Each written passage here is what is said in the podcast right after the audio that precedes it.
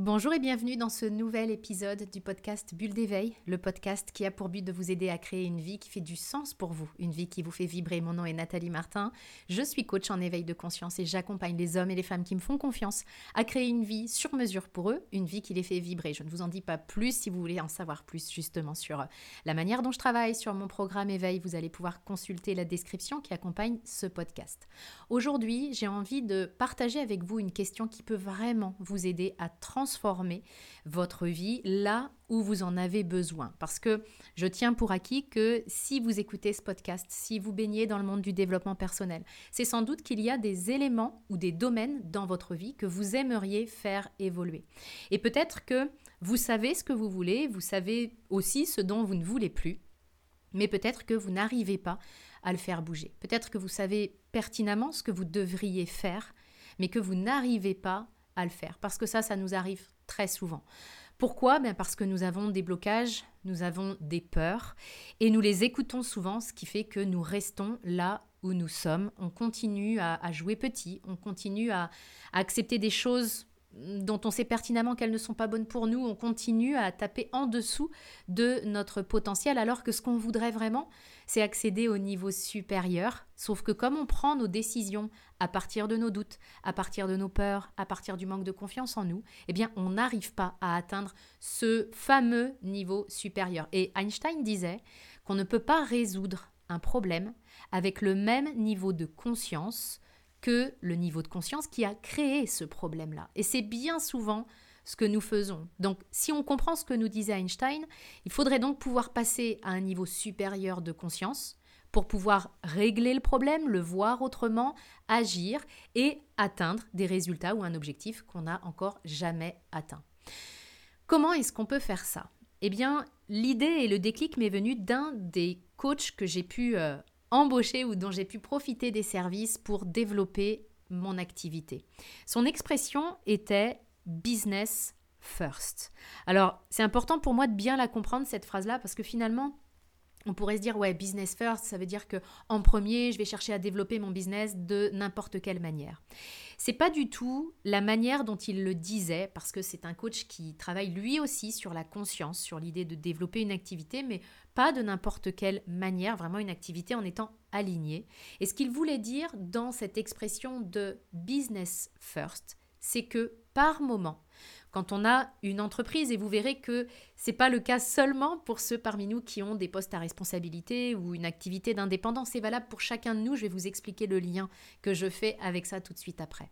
Ce qu'il voulait dire donc, c'est que par moment, quand on a une activité d'indépendant, il nous faut prendre des décisions que la partie de nous qui est plus craintive, plus trouillarde, plus engluée dans ses croyances, plus engluée dans son manque de confiance, eh bien cette partie-là de nous, elle n'a pas envie de prendre cette décision-là. On sait que c'est ce qui est bon pour notre entreprise, notre activité et son déploiement, on sait que c'est vraiment ça dont on a envie, mais une partie de nous n'ose pas faire ça. Et dans ces moments-là, c'est vraiment là qu'il faut se souvenir de cette expression business first. J'ai un mode d'application de ça, un épisode qui me revient en tête par rapport à ça pour bien vous expliquer jusqu'où ça va, c'est que il y a quelque temps, j'avais une collaboratrice et je savais très bien que j'étais plus raccord, on partageait plus les mêmes valeurs, j'avais plus plaisir à travailler avec elle. Énergétiquement, ça se passait vraiment pas bien.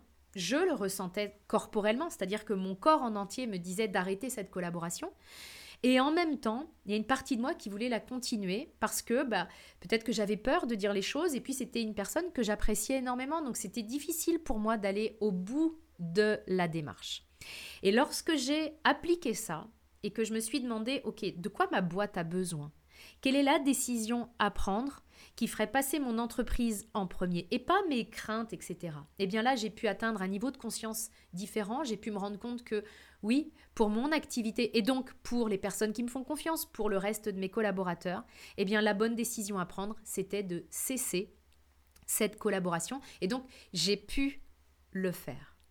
Et c'est vraiment intéressant. ce qui m'est venu vraiment et ce qui m'a frappé, c'est que ce qu'on qu'on me demandait d'appliquer ou ce qu'on me conseillait d'appliquer pour mon activité, eh bien, était valable pour l'ensemble de notre vie. Donc, je me suis mise à, partager aussi cette clé avec les clients de mon programme de coaching éveil. Parce que à certains moments, Notre vie a besoin qu'on la fasse passer en premier. Alors, dans le monde du développement personnel, on pourrait sortir de business first en se disant, ben, ma vie first, ma vie en premier. Parce que par moment, on sait très bien ce qui est bon pour nous, on sait très bien ce qu'on devrait faire, et en même temps, eh bien, on a de tels blocages et de telles limitations et de telles peurs et de tels complexes, bref, tout un tas de casseroles, qui font que bah, si je les fais passer eux en premier, si je me protège, si je, veux, si je me dis non, non, j'ai trop peur, je veux pas le faire, alors je fais passer mes peurs en premier et ma vie en second.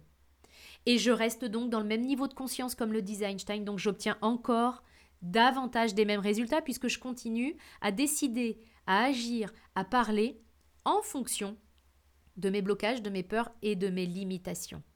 Donc, c'est vraiment ce que je veux vous partager dans ce, dans ce podcast, c'est de peut-être avoir en conscience, si ça vous parle, cette idée de ma vie en premier.